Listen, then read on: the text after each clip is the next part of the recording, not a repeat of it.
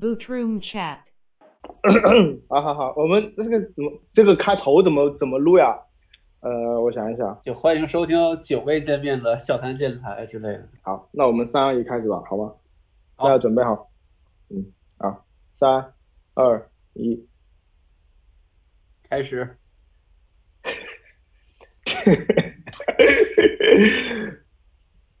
大家好，欢迎收听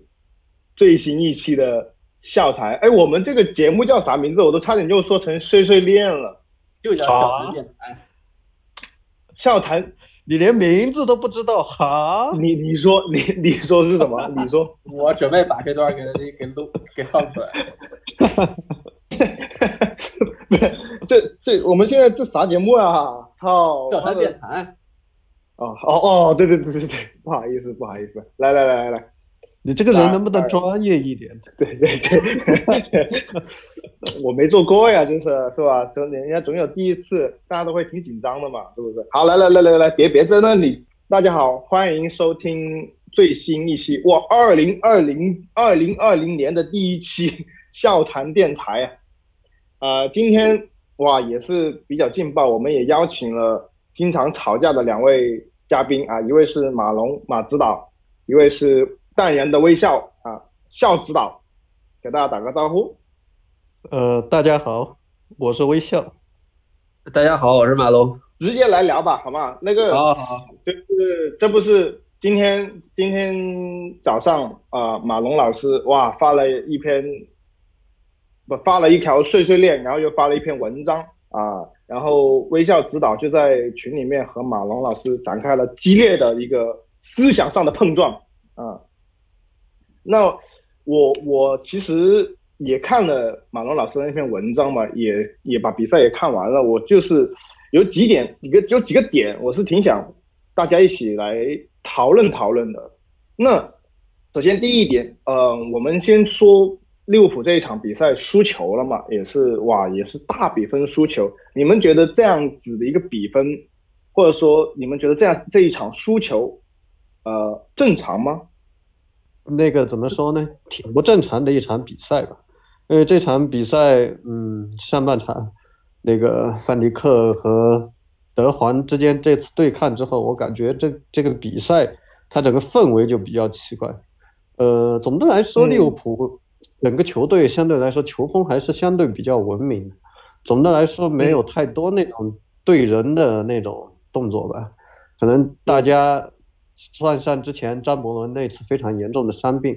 对这种膝伤，实际大家看的时候都有一个预判，在群里面就说了，这次基本上就是 ACL，就是我们所谓的十字韧带伤，而且后面塞尔电台什么的也证实德皇的十字韧带是直接断掉。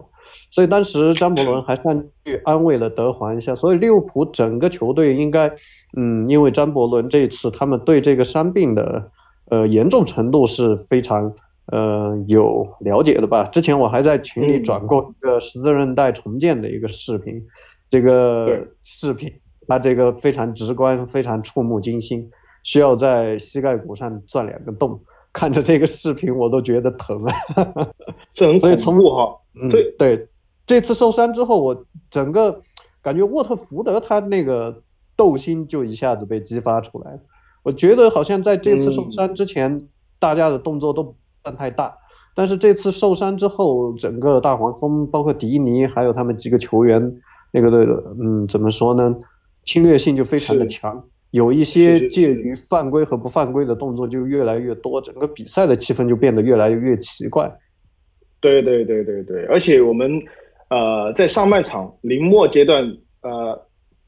呃阿诺德传中那一下，迪尼也是直接往那个脚踝上面是飞铲过去嘛，但是那那一下是逃过了黄牌，逃过了啊、VAR 嘛，但是也确实就是微笑说的，就是到了后面他的侵略性高了非常多，而且裁判也好像比较纵容这样子的一个侵略性在那里。马龙，你觉得？因为这一点其实也跟马龙说的有一点是有点相似的，就是你们都都有点认为是这场比赛利物浦他其实呃就就是从精神角度而言是有点被这个伤病给打扰到了。马龙老师，你觉得呢？我觉得不是。嗯。呃，是是这样，就是其其实我也认同了，就是肯定伤病是有影响的。你是标题党我觉得实实际上从比赛开始的时候，其实就整个利物浦的精神状态就不对了，只不过是说伤病是这个东西的一个一个催化剂，就是你感觉这件事情吧，可能他在某种程度上的确是干扰了这球队球员的一些行为，但是。整个球队展现出来一个精神状态肯定是不可接受的，因为如果你去看一些，对对，看一些后面的采访，比如说，比如说洛夫伦啊，包括克洛普，其实他们都觉得之前几场比赛他们打的已经很不好了，但是其实还能赢球，但是。这场就就我不好说是不是因为前一场比赛踢成很烂的样子还能赢球，才导致现在这个状态，还是说整个球队的应对啊怎样都其实在奔着。之后的欧冠在走，所以导致现在有这么一个情况。总之，从一开始其实精神状态就很不对。在在比赛一开始的时候，实际上杜库雷经常顶到顶到范迪克这边，然后迪迪顶在洛夫伦这边。其实两个人争顶成功率都不算低，当然可能杜库杜库雷那边没有占到特别多便宜，包括塞尔对范尼克没有占到特别多便宜。但是其实相比范尼克以往的状态，还是还是挺难接受。这是第一点。嗯。然后包括第一点下来之后那些第二点。其实丢的都比以往多，这这个精神状态也不也不只是从受伤开始，我感觉受伤那个状态其实当然对比赛肯定是有影响的，因为当时好像洛夫伦直接就抱着头走开了，然后其其实对球员心理状态肯定是有冲击，然后导致后面球员做动作都有些顾忌，包括范迪克，其实你看第一个丢球就是他没有封住封住杜库雷的杜库雷的倒三角嘛，对吧？其实其实会有些影响，但是我个人觉得这个不是主要的原因。这个这个确实是，好像最近几场比赛也是，就是尤其是上一场踢呃呃西汉姆这场比赛，就是丢了球，但是最后又又就是给有给给人一种感觉，就是只要利物浦想啊提速，只要利物浦想把把自己的这个呃。就是跑动给提速起来的话，能够呃完成反超，所以会不会就是有种感觉，就是他们会这样子去给自己这样子的一个安慰，所以导致了他们好像整整个上半场也好，就会有点松软的一个状态。那你们觉得这对嗯，对对说对，但是就是我感觉第二个球丢的太快了。嗯嗯嗯，对这这一场是直接就啪啪就打打打完了，就两个球就很难，有点难难难追回去的。哦，这个我觉得不单是不单纯是这一场的问题，其实这个赛季利物浦都有这个问题吧。总的来说，下半场踢的都要比上半场好一点，因为他跟就是前几个赛季，不知道大家还有没有印象？前几个赛季利物浦抢开局是很厉害的，那时候可能库蒂尼奥还在，然后萨拉赫刚来的时候，可能上半场就已经二比零、三比零，下半场反而有点收不住，是吧？现在的节奏刚好相反。这个赛季基本上很多次都是这样，先丢球，甚至上半场踢得非常烂，零比零。最后我们开玩笑说马内偷水晶也好，或者其他人定位球把整个比赛杀死也罢，都是这样的节奏。我觉得场球这个伤病是一个比较明显的对比赛的一个干扰吧，因为他可能把整个利物浦这赛季形成的一些习惯都整个打破了，因为利物浦可能都想着那种习惯上半场。呃，大家不温不火的这样度过，度过之后，在下半场某一段发力，然后把比赛相对来说，嗯，强度没过去？对对，这个相对低消耗的把这场比赛拿下来。但这个伤病出现之后，整个沃特福德他这个侵略性一提上来，呃，不就大家有时候可能踢球或者打球都有这个感觉吧，就是可能利物浦球员他身心上对这个比赛的这个情况。呃，转变整个情势的对方情绪的一个转变，有点怎么说呢？应对不足，嗯，啊，对，有点懵。然后整个，然后又很快运气不太好的就丢了球，然后整个比赛就有点失控。但是我觉得这场失利，你单纯说从失利来说的话，我觉得没啥大问题。就像在群里说过很多遍，你领先那么多优势，你就是要拿积攒的这些财富去换自己要的结果，对吧？只能说这个这场球只能说让球队重新，嗯，再出发，重新在心态上，包括身体上进行一个准备。从那个就是马上要进行的足总杯也好，欧冠的淘汰赛也罢，这些比赛做一个更充分的认那个准备吧。因为这个比赛里面总是有很多这种随机事件嘛，你也不能说，嗯，这个事件每一场嗯，就是每一场球里面都是那个要按部就班的，嗯，就像走过场一样的就把比赛拿下，对吧？我觉得像群里过去讨论过，就是联赛太顺的球队，他在欧冠的时候，呃，可能反而对那些突发随机事件比较多的比重大比赛，有些应对不足，也是有这方面的原因吧。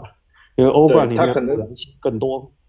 对，没错，他可能也紧凑不起来了。就是如果太顺的话，对对，因为大家可能在联赛里慢慢的就进入了这种，呃，说不好听点，就是一种惰性的一种习惯性思维吧。就大家都觉得就这样，上半场随便洒洒水，下半场紧一下，三分到手，记录也刷新了，对吧？就这样就结束了。但是就像这场比赛反映出来的，因为这个东西。你英超实际说真的，这些弱队你真的拼起来的话，都够强队喝一壶。很多时候还是战役的因为这些球队，尤其这些保级队，他们整个赛季比较明朗的时候，他们选择哪一场对手去拼是非常有针对性的。因为很多可能这种弱队他打强队，他反正大家都要打，对吧？你丢个三分其实无所谓，但是重要的还是在那些保级队或者中游球队争那个欧联区这样的比赛里面，直接较量那种六分球，他们争夺起来更有意义一点。因为你打强队，可能说白了，嗯，你就算发挥很好，也不一定拿得下来。如果这样的话，还不如收着踢，那样对大家的那种信心也是有一定打击的。自己明明已经做得很好了，但是结果并不理想，对吧？嗯，是有点默契球的感觉了。对对，这这个也不能说是默契球，就是一种正常的在赛程里面的一些战略选择吧。因为你不能只就包括利物浦也一样，利物浦不可能就像之前在群里说的，这帮球员到了那个呃二十九三十岁的时候，你不能再指望他们每一场还是像呃创业初期那样每一场提头去拼命，对吧？慢慢的还是要允许他们用经验和技术去呃低消拿下一些比赛，以战养战嘛。嗯，马马龙怎么看呢？但是我觉得首先就是你看欧冠这一场，其实打马竞下半场说是要提速，也没有提起来，这个其实也是挺大的问题，就是也不只是战役能够解决的，对不对？对，所以。这就是我也想提的一个问题。那从呃，你我们觉得，就是我觉得哈，从我们这一赛季而来，其实利物浦已经已经越来越少像前最初的那一段时间能够随随便便就进三到四个球不在话下，而是反而第一个球来的不那么容易，而且嗯，进三四个球的场面已经少了很多了。那包括现在踢呃马德里竞技，呃踢大黄蜂，我们都是没有取得进球的。那你们觉得马龙？你觉得这是这是球队选择这么做呢，还是说他没有办法这么做呢？我觉得肯定是球队的选择，就是还是我的观点。呃，你不能说说是因为就是队里的某些环节其实出了问题，然后你就被迫去把战术资源倾斜给阿诺德。就是嗯，也就是有这样的观点，就是是有是有原因的，因为可能确实你相对于三条线而言，中场肯定是利物浦相对比较弱的一个环节，这是这是大家都承认的。但是当球队逐渐补强后防线，逐渐补强锋线的时候，那这个时候你可能看到就是球内球队内有一些人是值得去倾斜资源的，然后包括安诺德，我觉得现在最明显的就是这一点，就是你。很多的球都是交给他去支配进攻，但是他已经就是做到非常好的情况下，也没有办法打开局面。那是不是球队应该采取一些其他的方式去进攻？这个这个其实才是我比较想强调的。但是球队现在现在也不见得能打得出来，对吧？实际上也就只有走路的零星级别。对，所以你觉得球队是是看重啊阿诺德他的这个能力，所以选择去倾斜资源给他，是这是这个意思吗？对，肯定是有的，就是不排除会给他这一点肯定是有的。哦，那微笑怎么看呢？这关于这一点，你是觉得，因为我我感觉你是觉得有点是有点被迫的意思是吗？呃，我觉得这个问题你得从整个利物浦这个进攻体系怎么越来越单调 开始说起。首先第一点，库蒂尼奥还在的时候，嗯，利物浦可以打出那种强弱侧感觉非常分明的比赛。就为什么那个你你们还记得吗？过去呃。我做萨拉赫球探报告的时候，我说萨拉赫可能当时整个能力不是顶级，但是从他展现出来的各种特点来看，和当时的利物浦非常的契合。呃，之所以当时我有这个判断，就是很明显的一点，库蒂尼奥他能在整个左路打得风生水起，把整个呃就是需要最终。终结和穿插这个块的话，留给右路这个弱侧，所以当时萨拉赫他在罗马展现出来，他对于这个弱侧的利用是非常非常有呃能力的，所以当时我一直非常看好萨拉赫这一笔转会，嗯，但是目前的话，大家有没有注意到，利物浦已经打不出这种强弱侧分非常分明的这种比赛，因为说白了，无论右路也好，也罢，利物浦没有过去那种在某一路。那种能力非常强的那种感觉。对，嗯，就你虽然马马内虽然进球不少吧，但是马内其实跟过去的球风也在变化，对吧？就这赛季来说，嗯，我们开玩笑说马内偷塔啊怎么样，偷水晶也好，呃，其实都有这个感觉，因为马内今这赛季有时候他跟过去在右路持球那种踢法是完全不太一样的。他更多的是无球，通过自己的整个穿插，还有他现在这个整个停球的一个进步来终结比赛。可能过去的马内五六脚射门，五六脚绝对机会能进一一两个球吧。现在的马内可能三绝对机会就能进一两个决定比赛，对吧？这个就是马内个人的一个非常大的进步。从另外一方面，回到刚才说的，利物浦现在缺乏足够的呃控制力。来进行这种非常分明的强弱侧转换，因为强队打弱队的时候，你要真正嗯取得一些比较大的优势、场面优势，这种强弱侧的转换能力还是非常非常必要的。嗯，就还是以刚才说库蒂尼奥这个为例子吧。以前库蒂尼奥他这个左路带球横带一步之后，这个远射，包括他斜线连接萨拉赫，包括那个呃直塞的这几下吧。对于英超大多数球队是非常非常有效，呃，那半个赛季那个库蒂尼奥他那个数据直接爆炸了，对吧？但是非常恐怖。我看他半个赛季已经快两双了，十加十了，对对对对，嗯。而且就是因为现在利物浦他其实呃他没有没有就是我们说嘛，我们说他其实没有，虽然马内。呃，杜姆还有罗伯这一侧是所谓的强侧，但是就是现在很难，我们现在好像很难去定义利物浦有没有强侧这一边，因为一方面马内他的能力很强，但是另外一方面利物浦用球的一个一个核心也确实在啊阿诺德和萨拉赫这一侧，所以利物浦没有太多就是强侧这么一个定义，而而且呃。在做在做强弱侧这个转移的时候，也更多是交给边后卫去去去执行，而不是说，嗯，中场或者说呃前场的一个用球核心来作为一个一个转移。你觉得你们觉得这是呃就是这这么一个转变是好还是不好呢？呃，利物浦单纯从这个转移球这方面来说，跟过我觉得跟过去的场面是有非常大的区别的。呃，就像才说到库蒂尼奥在的时候，很简单，利物浦把球从左转到中，中再往右边分的时候，是有非常明显的那种对能调动对方整个防守的一个。是，对对。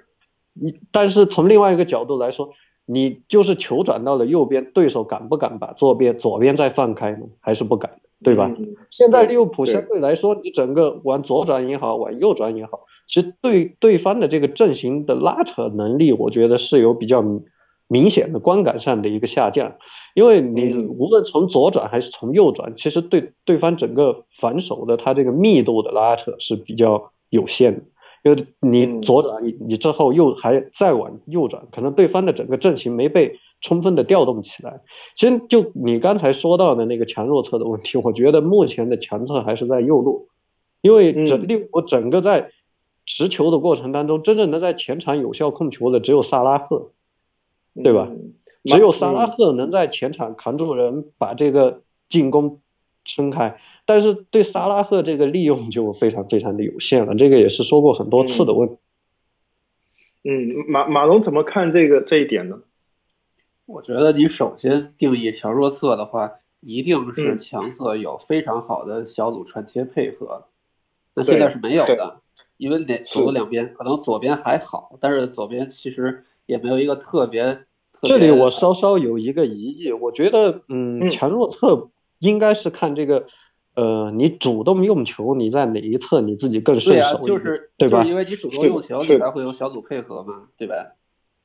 因为这个不单是小组配合，就像目前萨拉赫其实目前受到收到的资源很少。你说萨拉赫这个使用，就是扛住几个大汉把球回撬下，然后自己选择往里切，或者是套个边，这种配合你要说有。延展性有多？所以我的意思是，现在并没有强，并没有强侧呀，它两侧其实都没有特别好的配合。对，所以我们可不可以？我觉得，我觉得这个不不能说明没有强侧。我觉得强侧就是萨拉赫这一点，因为目前的用核心是萨拉赫，他能撑开整个进攻。他的问题。嗯，微笑的理解就是，你你你哪一边用球更多，它就是一个强侧，是吧？那对，那马龙你的。思思，你你你，那马龙马龙的想法是你你你认为，嗯，是不是必须要有小组配合，他才能称得上是强侧呢？其实是用球跟小组配合，我理解是一个意思，你不能光看个人的能力，要看实际在场上的一个情况。现在就是两，所以说穿了就是你更习惯在哪一边用球，对吧？这个我觉得其实大家没什么太太大的分歧。我倒是觉得，就是我倒不是觉得更习惯哪个球。和用球，我觉得两边哪边的传导其实要更多一些，或者说直接能够打到进攻方。我觉得我可能要看效果。微笑，你可能但是看这个球员本身，或者说这个球主要停留在哪侧。嗯，如果但是如果你看呃巴萨的话，你现在好像梅西他拿球没有太多小组配合，是不是？但是因为拿拿梅西拿球，他都是斜插给。呃，另外一侧插上的边后卫的嘛，那他也不一定是有小组配合，是吧？巴萨的球就非常典型的，梅西在哪一侧，哪一侧就是强侧。对呀，而且梅西是有很强的支配球和联系队友的。是，所以我们就我哦，我可以理解，就是他不一定是要有小组配合，但是你如那除非是你个人能力够强了，不然的话是像这个问题，我觉得一分为二来看。首先一点，我就就像我刚才说的，你更习惯在哪一侧用球，就说明你实际上你觉得自己在这一侧是有比较呃天然的一些优势吧，对吧？但是至于把这个优势发展成多大，一方面是看这个用球，就比如说萨拉赫他整个一个技术特点，或者梅西他整个一个技术特点。另外一方面，就所所以我们之前说过，呃，传跑传跑，它其中有传也有跑，对吧？我能把球延展出来，但是你要有没有人能跑到那个位置呢？对吧？这是另外一个问题。嗯，那那马龙，你觉得为什么？就是按照那你你来你来继续讲一下，如果就像六浦现在的这个问题，你觉得是没有强侧，对吧？对。呃，倒不是说没有强侧，我可以接着之前微笑的说，就是嗯。要有传，要有跑，对不对？你我如果按照我们的定义的，对不对？但是现在根本就没有一个地方能够形成一个连续的这样的一个传跑配合。那这一点实际上为什么说利物浦没有强侧呢？就是因为你可能都没有争取到对方的一个防守资源的倾斜，那这个乔尔侧转换做的就不会有意义。这是利物浦现在现在面临一个比较大的问题。比如说。你像防罗伯逊的传中和防奥德的传中，你肯定都要把它顶到一个靠边路的位置上，因为你知道他其实并没有很好的一个控球推进的一个能力，可能罗伯逊还有一点速度，还可以做一些传跑，但是阿诺德这边就完全就没有。所以说你现在现在这么一个情况，就是你还没有争取到对手的一个防守资源倾斜，你你你就没有一个就是转移啊或者什么来去打开对手对手突破点的这么一个这么这么一个能力，这是一个现在面临着挺大的问题。这个我觉得其实就回到以前我们说那个问题上，就以前说两个边后卫缺一不可，就是很简单一点，两个边后卫如果谁不上，那另外就是这一侧他没法起球的时候，你这个球就没办法充分的左右这样来回的进行一个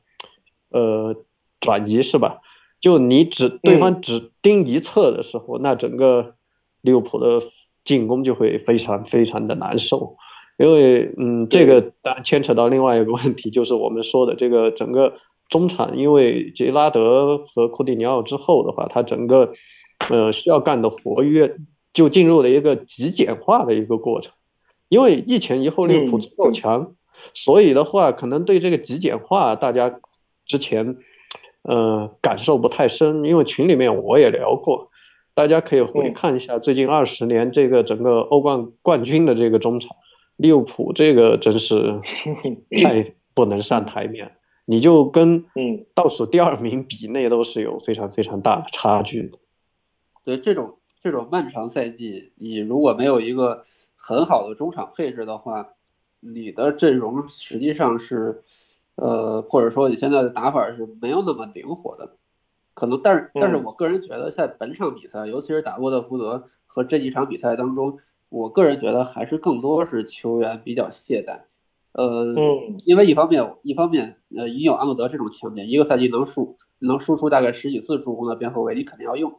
就跟热刺有埃里克森一样，你知道他有很多的缺点，但是他就分球好，他能调动其他人的无球，那你就还是要用，还是特别依赖，就是这么一个情况，所以你用他是无可厚非，或者说你把球给他支配也是可以的，但是现在明显是属于一种属于一种过度的形态。我我倒是觉得说，就是之前边后卫不在，然后球队不会进攻这种这种情况，很有可能在现在不一定会那么严重，就是很有可能，比如说阿诺德不在了，或者罗伯逊不在的时候，可能球队会寻求一种别的解决方法。但是我觉得现在最大的工作就是你必须要在起球这种有效的手段之外，还要找到一些其他有效的手段。那现在这种这个这个应对方法其实一直都有的，就是利物浦。说白了还是要绕到这个利用范迪克，不是利用范迪克和那个整个制空的优势，就是利物浦现在整个定位球非常厉害。对，一方面是定位球，还有一方面就是球队可能也需要收缩，把速度打出来，因为可能还是我觉得，如果你把那个萨拉赫现在这么用的话，实际上还是挺浪费的。尽管他们还是能进一些球，但是你看他们。已经有很多场其实踢不踢不出来原本那个状态，嗯，但是问题是对面对方他不会给你这么踢啊，他们知道你的有这个速度优势，他们肯定呃会缩回去啊。你可以我其实这一场比赛，比如说像呃踢沃特福德这场比赛，人家就是缩缩回去，你就你就因为嗯从从两个我们的两个顶级球员的边路持球能力来说。呃，萨拉赫他被缠住了，摆脱能力是不太足够的。他能护球，但是他摆脱能力是不足够的。马内的话，他是有的，但是我上一场比赛没有看到他太多这种呃摆脱的的镜头，而所以你导致了人家就这样子把阵型给拉得很开，然后让控球给你，你你怎么处理呢？因为马呃，因为包括马竞也是这么做的嘛，他们就把阵线给呃。整整整的很扁，然后把把把把这个防线给拖得很厚，你你没有，就是人家不会给你机会去，呃，发挥你的速度优势啊。呃，倒不是这个，就是你你比如说现在萨拉赫用法，其实大家都很清楚，就是放到禁区内部里边做一个背身持球点，这个场面其实非常多。我也分析过为什么这么做，实际上这是为了给阿诺德起球来来制造空间，但这样做现在显然是有些过度的。你并不是说一定要很大的空间才能够利用你的速度。你比如说让萨拉赫多穿插一些，然后包括你阿诺德和张伯伦和萨拉赫有一些连续的配合。你只要有连续的配合，这个时候你肯定有反差，要依靠自己的速度去击败对方的后卫，这一点都是可以实现的。嗯 远的不说，这近的这个这一其实场马龙说的这个最大的问题在哪里？就我之前聊到的这个中场极简化的一个问题，我就，想我也想提，请对，问一下大家上一次看到利物浦在中场嗯二过一或者二过二这种镜头是什么时候？我真不记得中场有这个能力，因为这个东西我之前在群里就有聊过，利物浦现在整个中场它是没办法进行 building up，如嗯。你就别说在那个辐射到整个进攻三区了，你连在中场三区你都不能完成 building up，那你怎么来给那个前场我觉得这个真的不是不只是中场的问题，因为你像你赛季初萨拉赫进过一个和菲尔米诺很好的一个二过 N 的配合吧，对吧？但现在其实也没，然后包括对，像那萨拉赫是和费尔米诺，对吧？对，那但是现在很简单也没有，中就是场已中已经不只场我就是中场问题了，就是你这萨拉赫这个这一点就是我刚才说的中场极简化的一个问题啊。因为说简单一点，嗯嗯，我觉得大家看欧冠也好，英超也罢，很多你不要说强队吧，弱队他有时候都能给你打个比较漂亮的二过一或者二过二 这种配合，对吧？把球导出去。就我们打马竞为什么那么难打？其实这个赛前我们就已经预料到了，因为马竞虽然他现在说不好听的，他进攻有点便秘，对吧？但是他整个防守，就之前聊到的那个问题，他可能在高速移动当中，他保持整个队形的能力，他是有一个比较明显的下降。但是如果你不能充分的调动他整个呃反手的来移动的话，其实他这个反手的功力是还在的。只要不进行那种嗯非常快速的那种整体的呃移动的话，它整个防守是非常严密的。你无论在边路也好，内部也罢，它这个封堵能力，包括它这个围剿能力，我觉得在欧洲其实前几年开始就是一个非常大的风景。只不过对它就是他们习惯就巅峰时期，对，他没有他巅峰时期那个小范围倒脚那个能力了，所以整个马竞他这个呃水平下滑也是有刚才说到这方面原因，只不过这方面刚好刚好堵住了利物浦的这个呃一个命脉之一吧。虽然我嗯还是相对看好利物浦第二回合主场的比赛，但是球风上相克，我觉得这个从一开始我们就预料到。只不过就像刚才说的，大家可能已经不太习惯输球了，毕竟嗯四十几场都没输过，对吧？对，而且这个中场极简化的问题也掩盖的比较好。但是利物浦他这个，嗯，就是二比一好，一比零也罢，这种比赛，他跟其他一些强队他观感上的一些区别是在哪里？就可能其他球队，嗯，就包括以前尤文图斯在意甲或者那个巴塞罗那，他领先之后那种控球就是打发时间这种比赛来说的话，利物浦在这整个场面的把握上，其实有很多东西是介于 零比一、一比零之间的，就嗯很多时候其实也是有一定运气成分在里面的，因为我们实际说真的没那么强的控制力。你不要说像过去巴萨那种九十分钟都能把整个场面控制的滴水不漏，我们连四十五分钟控制好都做不到。我我觉得现在的情况真的不能，就是当然我知道中场其实有很多的问题，但是如果你单纯嗯用中场的问题来去说球队的问题的话，这显然并不并不是并不很全面。就是你想为什么我们看不到很多的二过 N 配合，包括包括我们刚才说的一些配合，其实并不只是中场的问题。你现在前锋前锋之间也没有，前锋和边后卫之间可能只有马内和罗伯逊会有，和范迪克和罗伯逊会有，但是太少太少了，这种配合已经那不为，所以但所以就结合你刚才说的话，所以马龙你是认为是球队，嗯、因为我看了你文章是，所以你是认为球队是因为呃阿诺德他出球这一招好用，所以有点惯性就用这一招了，而有点忽略了说本身其实自己是有能力做到呃啊、比如说三前锋的配合，比如说呃中前场的配合是有能力做到的，只是他们因为惯性的问题没有去做到，是这个意思吗？对对对，呃，这个惯性可能也是因为懈怠，就是你不好说是嗯，因因为惯性其实未必是坏事，因为他有这个能力，他就能带领球队一直连胜。但是你遇上了懈怠，可能就不是一个好事。你球队都给安德去用球了，那肯定就并不是一件好事。其实这个问题，我觉得还是这样理解，我觉得更好一点。因为这个中产这个极简化这个问题，不是说这一场才暴露出来的，对吧？因为其实，嗯，我我是这样看，就如果你要允许球队，嗯，这样剑走偏锋，因为我们都知道中产重建是一个比较复杂的事情。就过去利物浦它有龙马包这样的组合，也实际说白了就少了一个阿隆索，是吧？整个球队它整个运转就出了非常非常大的问题。嗯，从这点来看，你这要允许你球队极简化，那这个东西对球队肯定是说白了，它是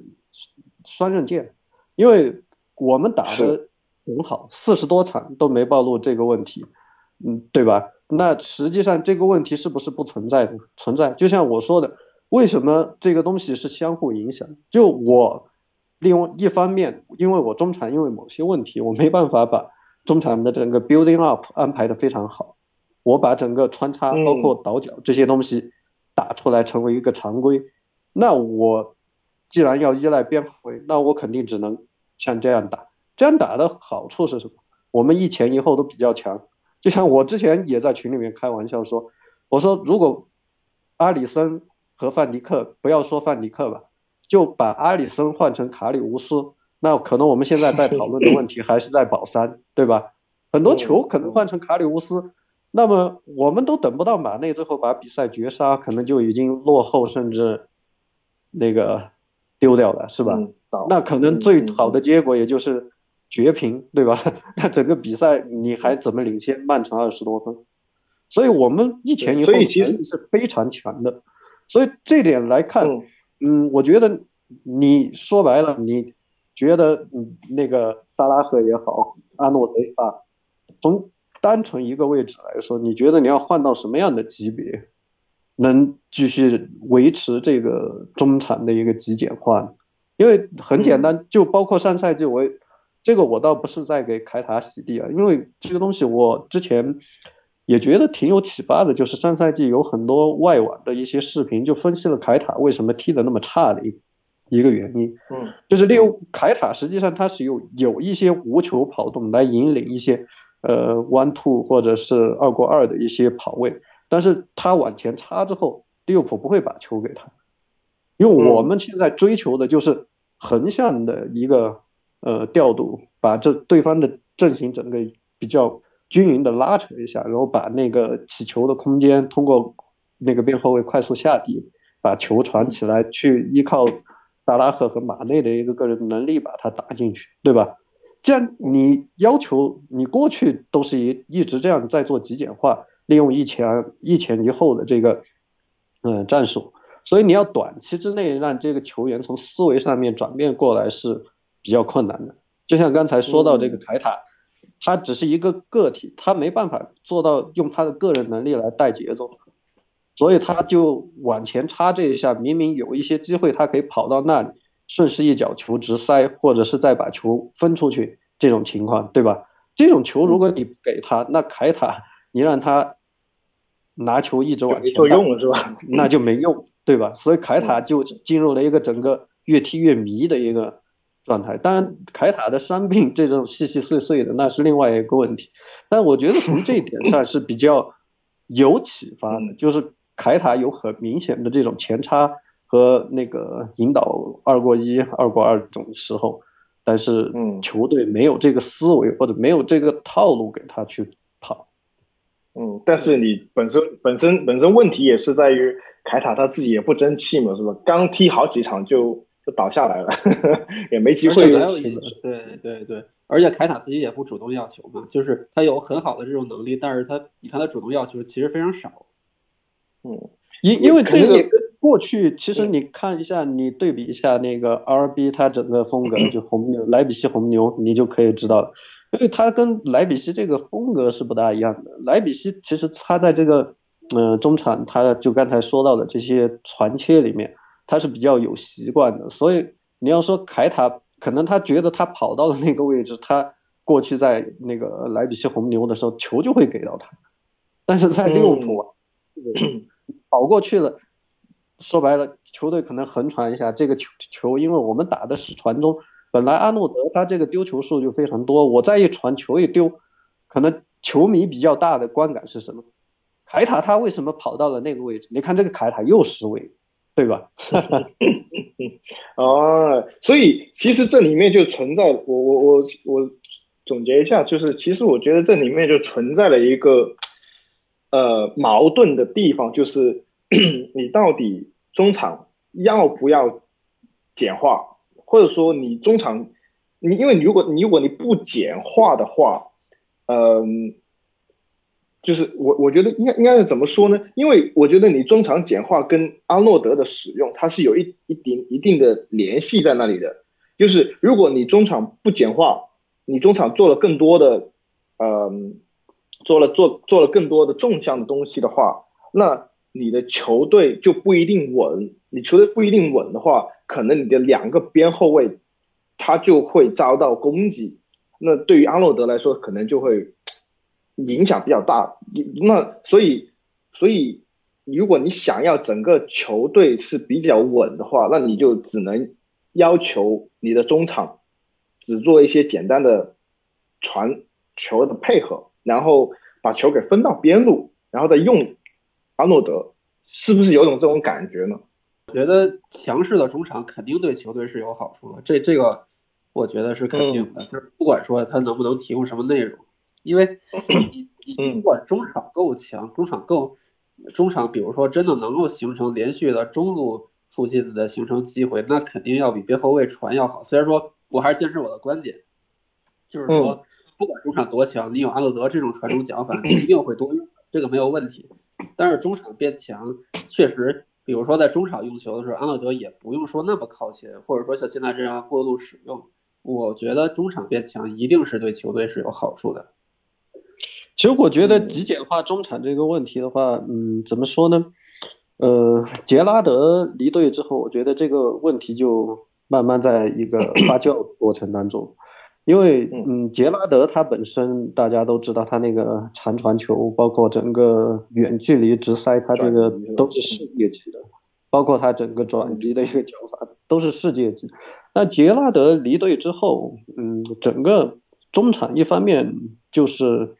呃，技术能力不足。另外一方面就是，嗯，当时球队着重培养的两个人，一个斯特林，一个库蒂尼奥。这个我和基指导也聊过，我就说为什么呃库蒂尼奥会是利物最适合利物浦的那个人？因为库蒂尼奥他是跟着这支球队一起成长起来的，他对于整个他自己的这个技术环节，可以说，呃，他就是完全针对利物浦他这个。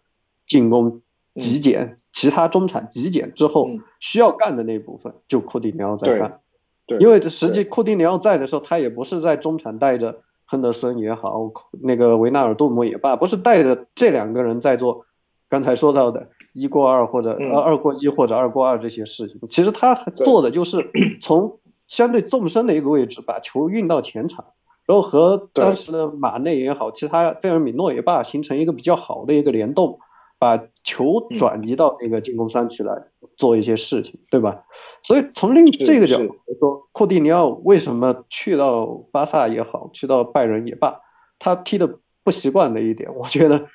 可能这也是一个因素吧。嗯，就是那么不要球权的中场，可能只有利物浦，因为利物浦几个中场都不要球的，给他们球，他们反而就是很简单的往边路一分，自己该接应该接应。该垫后垫后就完了。实际上对他们来说，你说一些比较固定套路的，呃，斜插或者是嗯前插的话，是他们就负责跑就好了。对，嗯，所以从这点来说，这个极简化是从那个嗯杰拉德出走的时候就开始越发越发的在发酵。呃，从到库蒂尼奥他把整个中场的远射直塞脚法带走之后，变得越发的。那个严重，所以球队从那时候开始就演化出这种，呃，怎么说呢？依靠一前一后的这个思路吧。因为这个东西可以理解，这样出成绩比较快。因为你整个中场要重建的话，嗯，一方面你要买的都对人，另外一方面你买对人也有一个非常长的捏合的一个过程。以前就聊到过，你哪怕像内德维德那么强的人，去到尤文图斯前半年也是被喷的抬不起头，是吧？但是过了这段时间，整个呃套路这些磨合出来，整个球队的战斗力就迸发出来。所以从这点来说，你赛季中途你目前这个情况。你肯定是没办法让一个高速行驶的火车进行一个急刹再掉头，这个没这个前提，所以你只能寄望嗯引援和夏训的时候在战术上进行一些调整。嗯，其实关于这一点，我自己是有一个猜想的，因为呃，我我个人是觉得阿诺德他其实就是跟。呃，中场极简化是有一个很大的一个联系在那里的，因为我在想，假设说利物浦真的是引进了呃技术流，能提供技术元素的中场，那么阿诺德的存在是不是必要的呢？因为因为因为有阿诺德，他有一个很重要的问题是这些年。其实从其实也就是去年开始到今年，他没有爆发的很严重，就是他的单防能力一直都不算是特别特别好的。尤其是我们其实刚刚结束的这场比赛，他上半场，嗯，德洛夫勒乌他没他没有，嗯，受伤之前，他其实是有两到三次单对单面对阿诺德的机会，然后也是把阿诺德给爆了的，有点有种这种这样子的一个感觉。那假设说，因为其实我们这个中场啊，呃，这一场的这个中场，法比尼奥、呃，维拉尔杜姆和张伯伦，他们其实也算是利物浦一个相对而言是攻击性还不错一个中场组合了。那会不会就是你如果搭配了这么一个攻击性较强的一个组合之后，阿诺德他所面对的攻击也也比较大，那导致了说，就是我的我的疑疑问就是。是不是因为阿诺德的存在导致我们中场不能够买太不全面的那种中场？就是你不能买偏科偏只偏技术流，然后不太保护啊整个中后场的那种中场，是不是有这么一个联系在这里呢？我想问一下。我觉得肯定是，就是因为阿诺德最近如你所言，其实呃这几年他的防守进步并不大。而且他的防守十分取决于他是不是集中，嗯，他要集中的情况下，他是能成为一个很好的单防球员的。但现在这几场比赛都没有看出来，而且当他搭档罗弗伦、搭档张伯伦这些没有保护他 牛逼的中场的时候，问题非常大。但是如果像你之前所说，会不会引进一个技术流球员就不用阿诺德？我觉得不太可能。就是，嗯，你分可能这种球员，比如说他有他是罗伯逊。然后他的传中传传中水平差不多跟罗伯逊差不多，那这种情况下可能就不会再用他了。但是如果他这就这就是我所担心的嘛，你知道吗？就是你你假设我我找了一个很好的技术流的中场，那你你我们的进攻肯定是偏向那边的。那假设说如果因为因为你其其实利物浦他一整套下来啊依赖依赖双边后卫啊中场极简化。再加上包括啊范迪克他的增重，他其实这一一一整套他是有一个呃逻辑可言的。那么假设说我们补了一个偏科的中场，补了一个纯技术流不太防守的中场，那么他所影响到的，你不只是说，比如说你范迪克，你你这个重量不提不不往前一点行不行？你只是只是一直在拖后行不行？还有包括你的两个边后卫，你这个防守能力够不够？这不这这是不是全部都要去重新推翻去思考呢？你们觉得？我我觉得这个问题你可以嗯怎么说呢？我觉得可以看一下前几年的皇马，马塞洛的防守对比阿诺德怎么样？我觉得这个问题最大的一点是在于对于整个套路的一个捏合，因为皇马对那个马塞洛的整个进攻的使用，实际上。并没有太多的那个牺牲防守为代价。从这点来看，就首先球队需要判断一点，就是阿诺德你引进你刚才说的这号人之后，阿诺德他呃球队给他花费的代价和他能提供的东西之间，他相相较而言更偏重哪一方？哪一方对球队更有利？所以从这点来说，就像刚才嗯聊到另外一个问题，就比如说我在中场我能敲出一些比较简单的那个二过二的一些配合，或者是一些比较好的小范围之内的快速的一些倒脚，我能把整个球盘运转的比较良好，盘盘活的话，那我可能阿诺德我不需要往前去那么多次，但是我可以把整个质量提高。就像现在很多阿诺德他丢球那么多次球。的这种情况，可能这个丢球的数据会更好看，但不需要阿诺德往前跑那么多次。还有另外一个问题就是，阿诺德上去之后，我如果中场有这么一号人，那我罗罗宾罗伯逊的话，我没必要就每次都也一起往上，对吧？因为这个东西，嗯，群里之前我看是谁也提到过，为什么现在那法比尼奥 更多的垫后到那个两个中卫之间，这个问题。这当然就跟那个三区老师聊到的那个三中卫思维也有一定关系吧，因为你后场你要，比如说把这个空间填充起来，你无论是三个半后卫也好，还是后腰垫拖垫后也罢，它都是对后场的一个空间的一个呃填充。说白了，我在面对对方的那个两个边锋和一个中锋往前走的时候。我这个三个人，他能形成一个三角，一个反手的一个呃链接吧，可以这样说，我怎么样锁死对方。因为这个东西，如果你单纯把那个法比尼奥也顶上去，那如果是范迪克和洛夫伦直接面对对方一个中锋，两个边锋，那这个 反手的难度就有点太高了，对吧？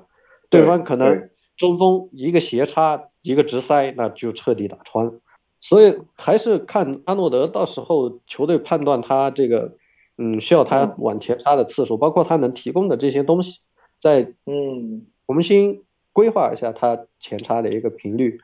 但从另外一个角度来说，我觉得利物浦他这个中场的话，确实不是单纯的一个中场问题，就是我刚才说到的，因为球队现在目前的风格已经形成了，高速里高速行驶的火车是没办法。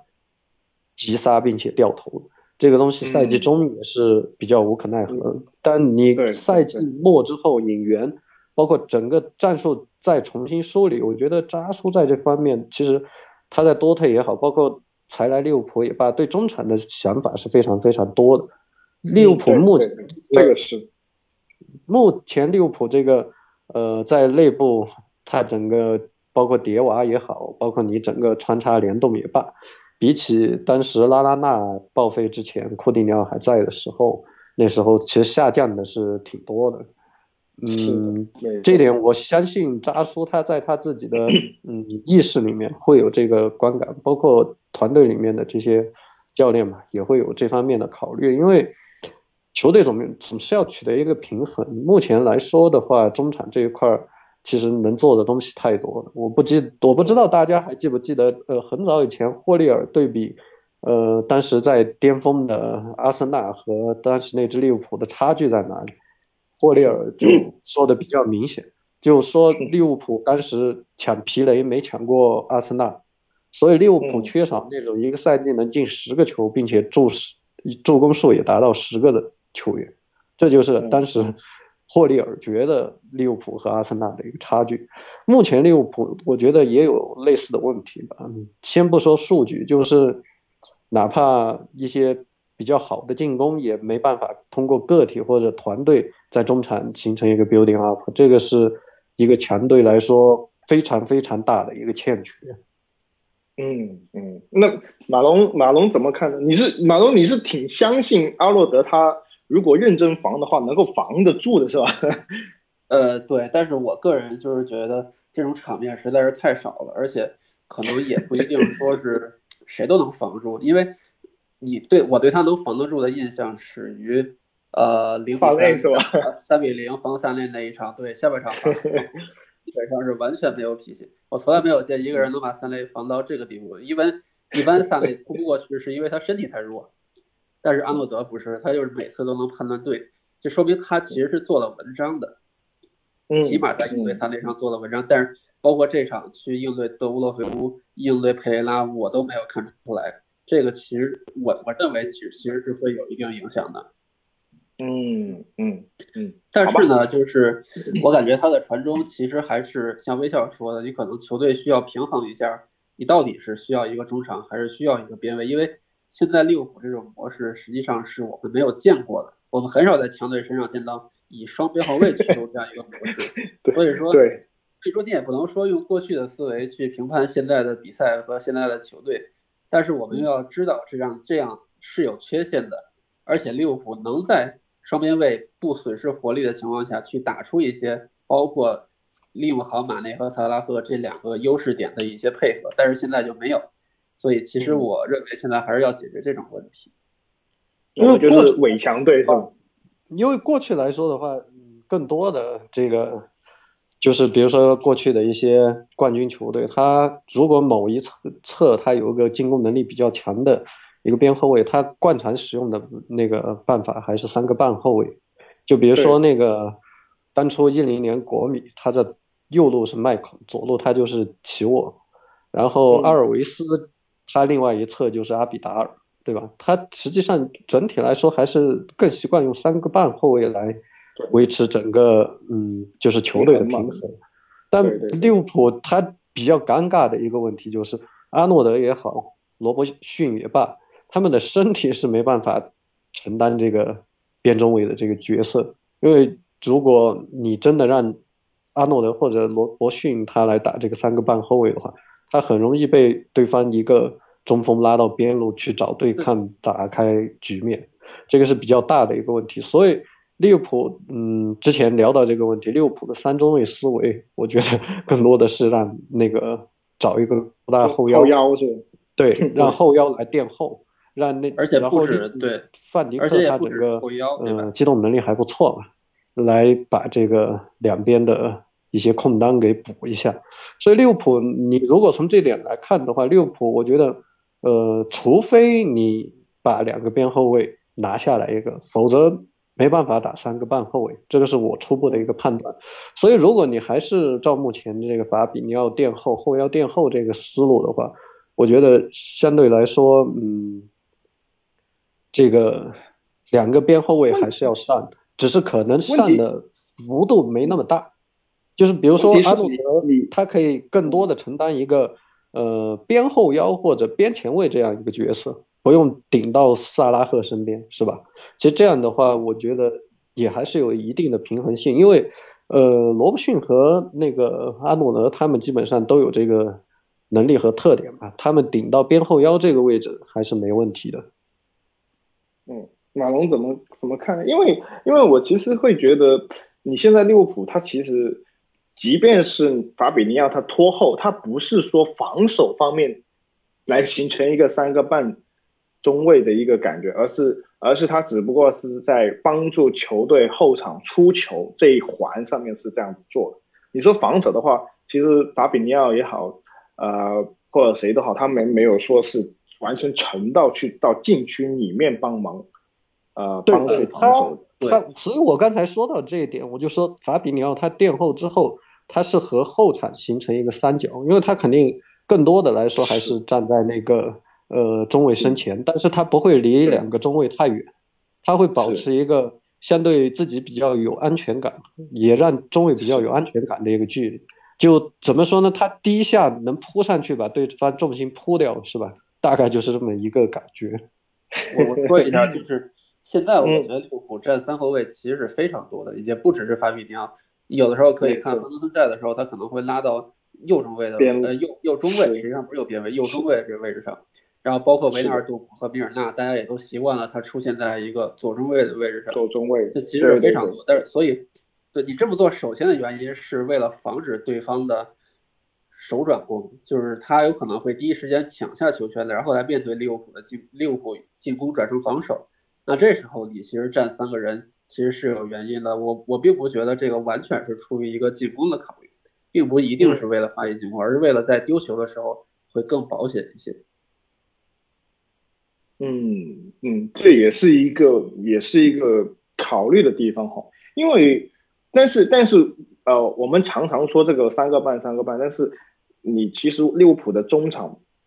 我们其实不是有太多他能够完全